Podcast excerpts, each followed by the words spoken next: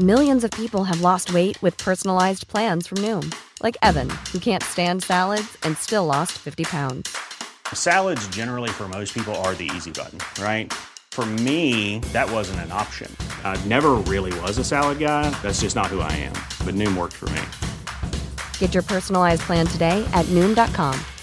Real Noom user compensated to provide their story. In four weeks, the typical Noom user can expect to lose one to two pounds per week. Individual results may vary.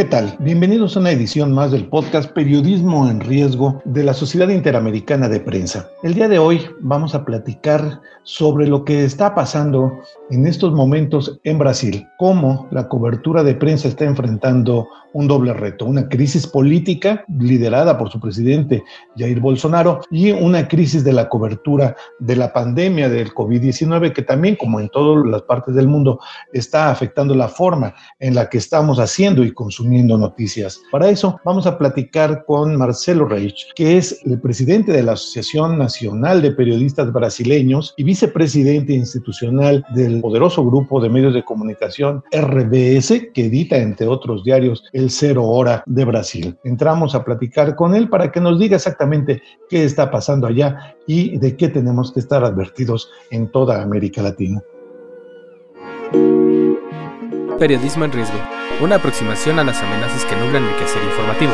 Presentado por la Sociedad Interamericana de Prensa. Una producción de Organización Editorial Mexicana.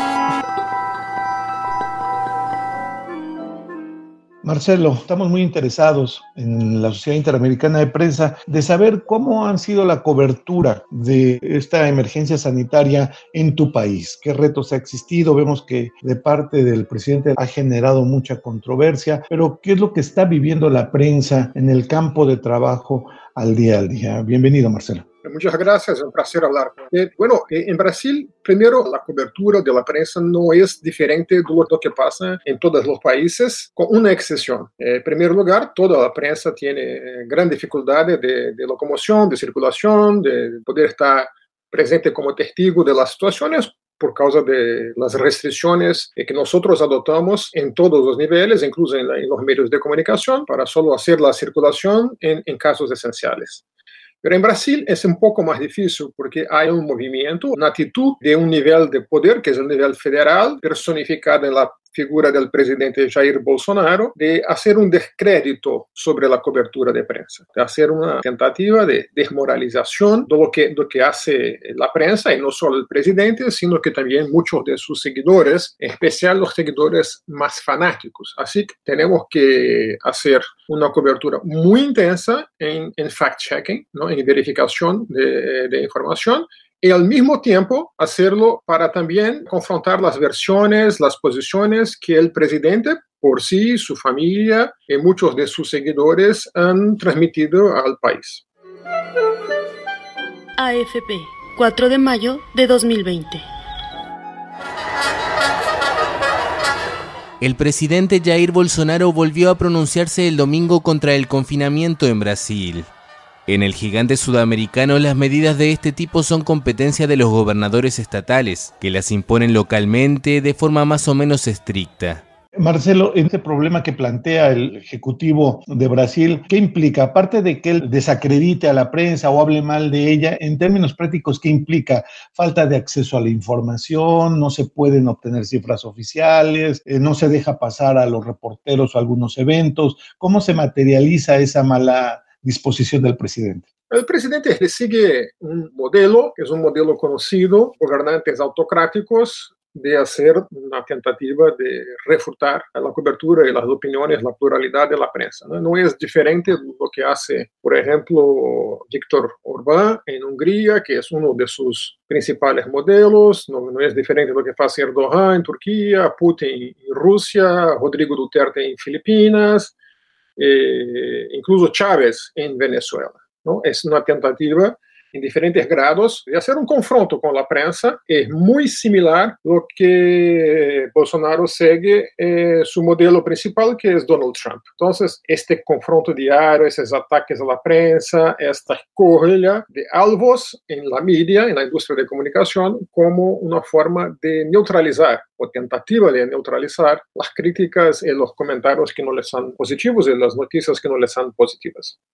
Esto es un modelo bastante conocido y que ahora, en medio de la pandemia, se torna muy grave porque esta era una hora de unión del país, de unión de los esfuerzos en torno del combate a un enemigo común. Lo que pasó es que en principio de pandemia, cuando la prensa empezó a mostrar que la situación era muy preocupante, que había una cuestión internacional que estaba llegando al Brasil y que se necesitaba de una concertación nacional para se combatir este virus, Bolsonaro empezó a hablar en histeria de la prensa, que la prensa está haciendo una histeria, que estaba exagerando, que no era todo eso, que esto era mucho menor, y que este este, segue com este discurso. Ele personalmente, no su gobierno, é interessante porque as pessoas em governo uh, não todas são desajustados como é eh, Bolsonaro. O ministro de la Defensa, por exemplo, ha hecho uma defesa muito forte de combate a lo que llamó enemigo poderoso e, e, invisible. El primer ministro de la Salud, que Bolsonaro ha demitido, también trabajaba muy fuerte con, con esta idea de aislamiento social. E incluso el nuevo ministro de la Salud habla de, de, se mantener el aislamiento social, por lo menos en gran parte del país, las partes más atingidas por el coronavirus. Y Bolsonaro no tiene respeto ni siquiera dentro del propio gobierno.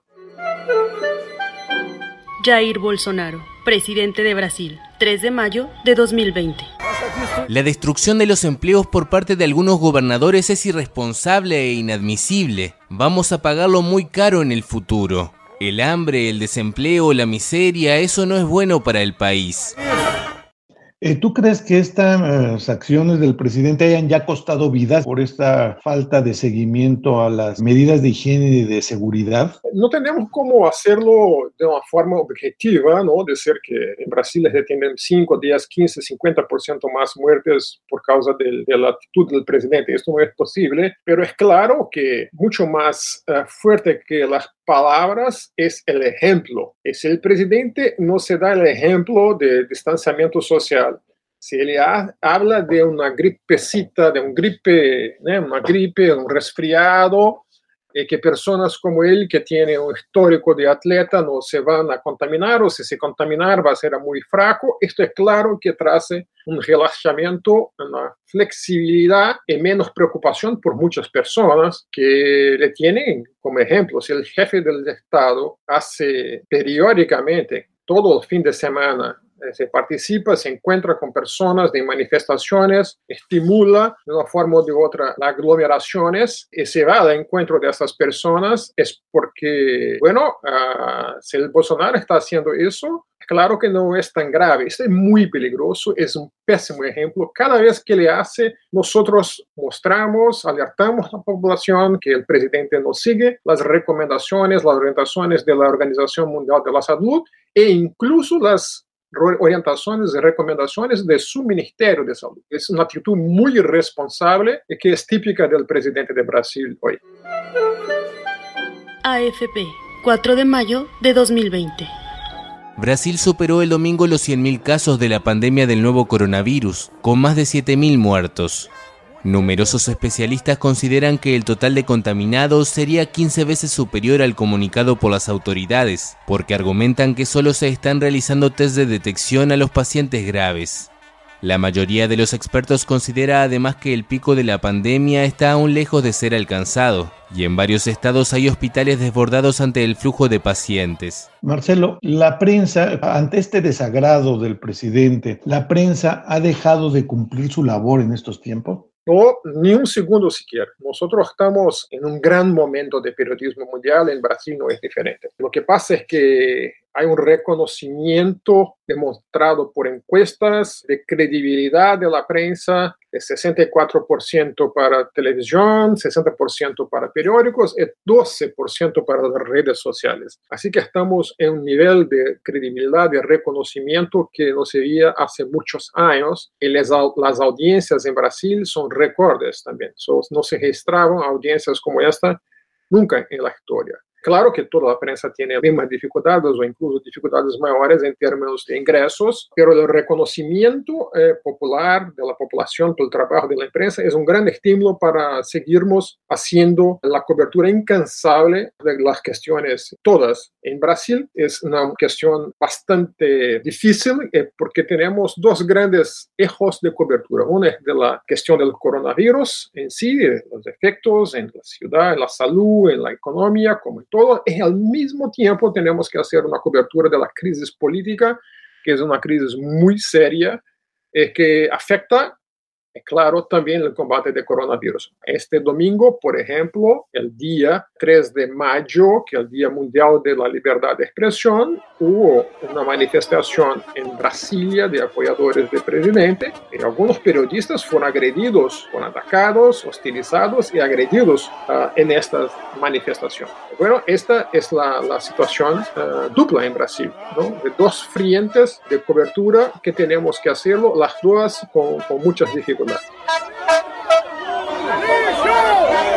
Marcelo, en esta mm, cobertura de la pandemia, ya hablando de los comunicadores y más allá de la política, ¿tú dirías que la gente está optando por informarse por medios establecidos y no tanto por redes sociales o por lo que le dicen comentaristas de manera informal en sitios no oficiales o no establecidos de información? ¿La gente confía en la prensa? Seguro que sí. Como nunca antes, desde la, el surgimiento de la Internet, el reconocimiento de la prensa es previsible y natural porque cuando la información puede decidir la vida de las personas, puede decidir la vida de mi familia o eh, mi trabajo, la vida de mis hijos, voy, yo voy a procurar esta información, yo voy a buscar informaciones, tienen eh, alta credibilidad en informaciones técnicas, no voy a vaciar en fuentes que no tienen eh, credibilidad o que transmiten absurdos por WhatsApp, etc. Entonces, claro que seguro que esta pandemia es un terreno muy fértil para, para los fake news, para la desinformación, pero al mismo tiempo estamos haciendo un trabajo muy intenso en Brasil, los vehículos de comunicación, eh, cada uno por sí, pero también estamos haciendo de una forma articulada en torno de un proyecto que le llama Comprova, una verificación permanente de las desinformaciones que circulan por la Internet, por los grupos de mensaje en Brasil. Y esto es parte de este, nuestro trabajo de hacerlo de la forma más técnica, con toda la credibilidad de décadas que el periodismo ha logrado obtener. Este grupo de verificación de información, ¿qué medios lo están siguiendo o qué, qué medio lo cabeza?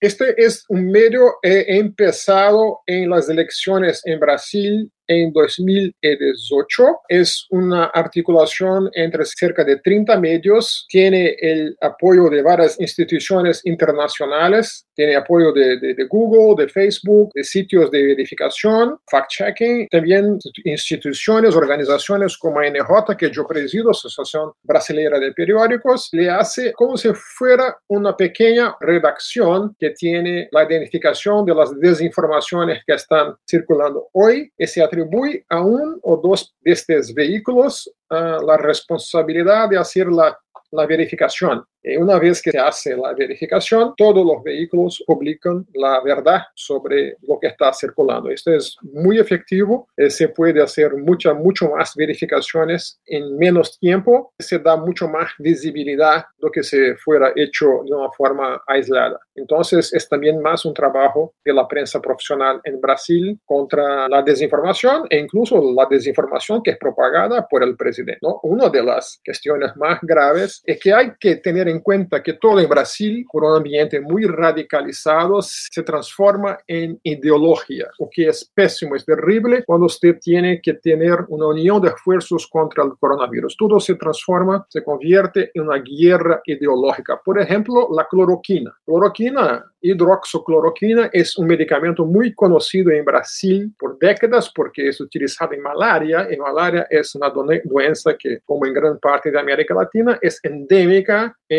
algunas regiones de Brasil como la Amazonia. Entonces, cloroquina es un medicamento muy conocido acá y es, es empleado ampliamente contra la malaria, en, sobre todo en Amazonia. Bueno, este asunto se ha tornado casi una guerra ideológica porque se puede, Bolsonaro ha presentado la cloroquina como la salvación de, para contra el coronavirus, cuando se empieza a hacer no tiene que tener una, una, abordaje técnica sobre eso y sobre cualquier cosa que se habla de coronavirus. Empieza una guerra ideológica de que la empresa está, está queriendo perjudicar, está queriendo hacerlo a favor de la expansión de la pandemia o traer pánico o hacer miedo artificial, cosas así. Bueno, tenemos que trabajar con mucha responsabilidad, lo que es ainda mayor este atributo en el medio de una pandemia como esa para nosotros.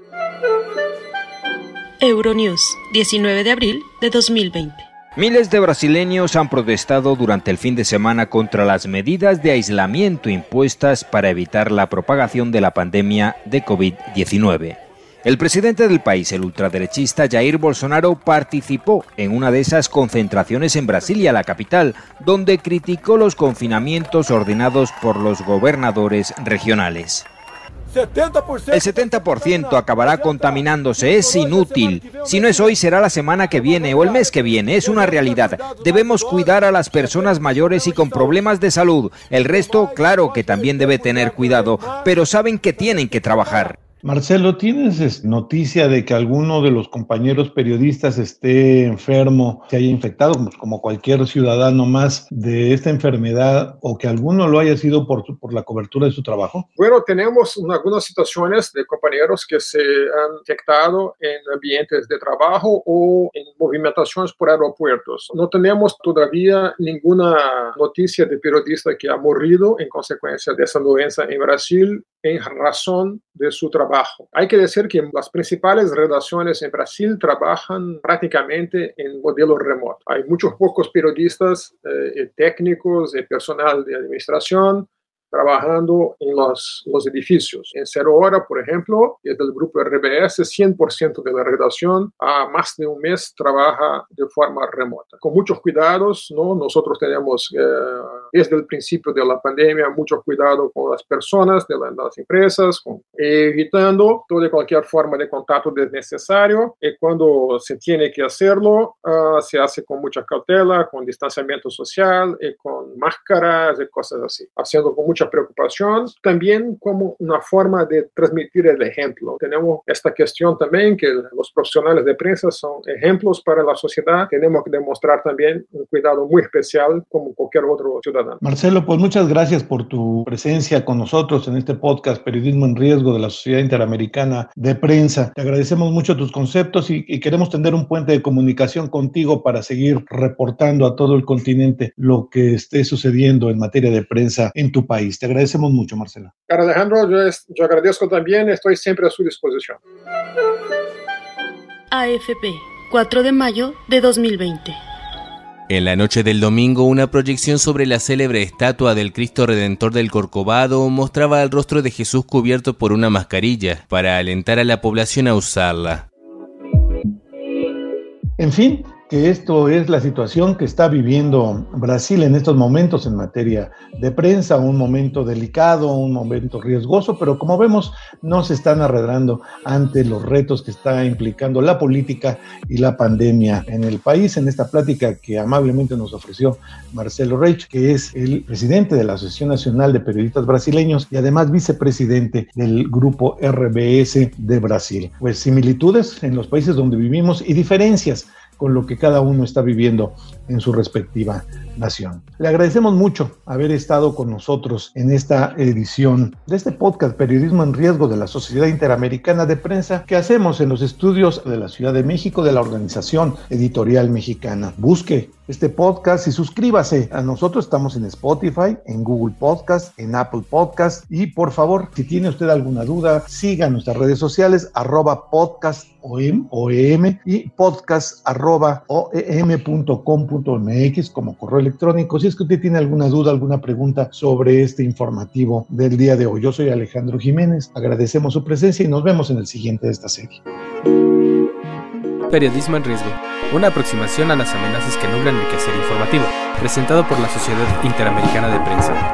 Una producción de Organización Editorial Mexicana.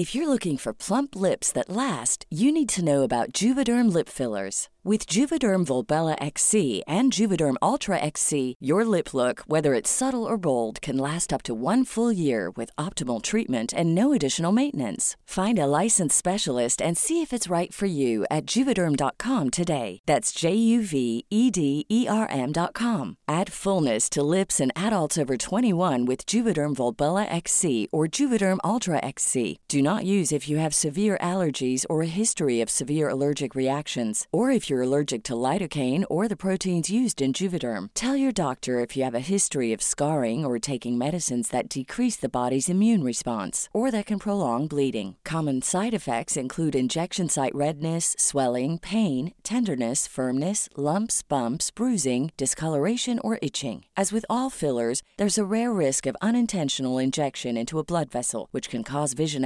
abnormalities, blindness, stroke, temporary scabs, or scarring. For full important safety information, visit juvederm.com.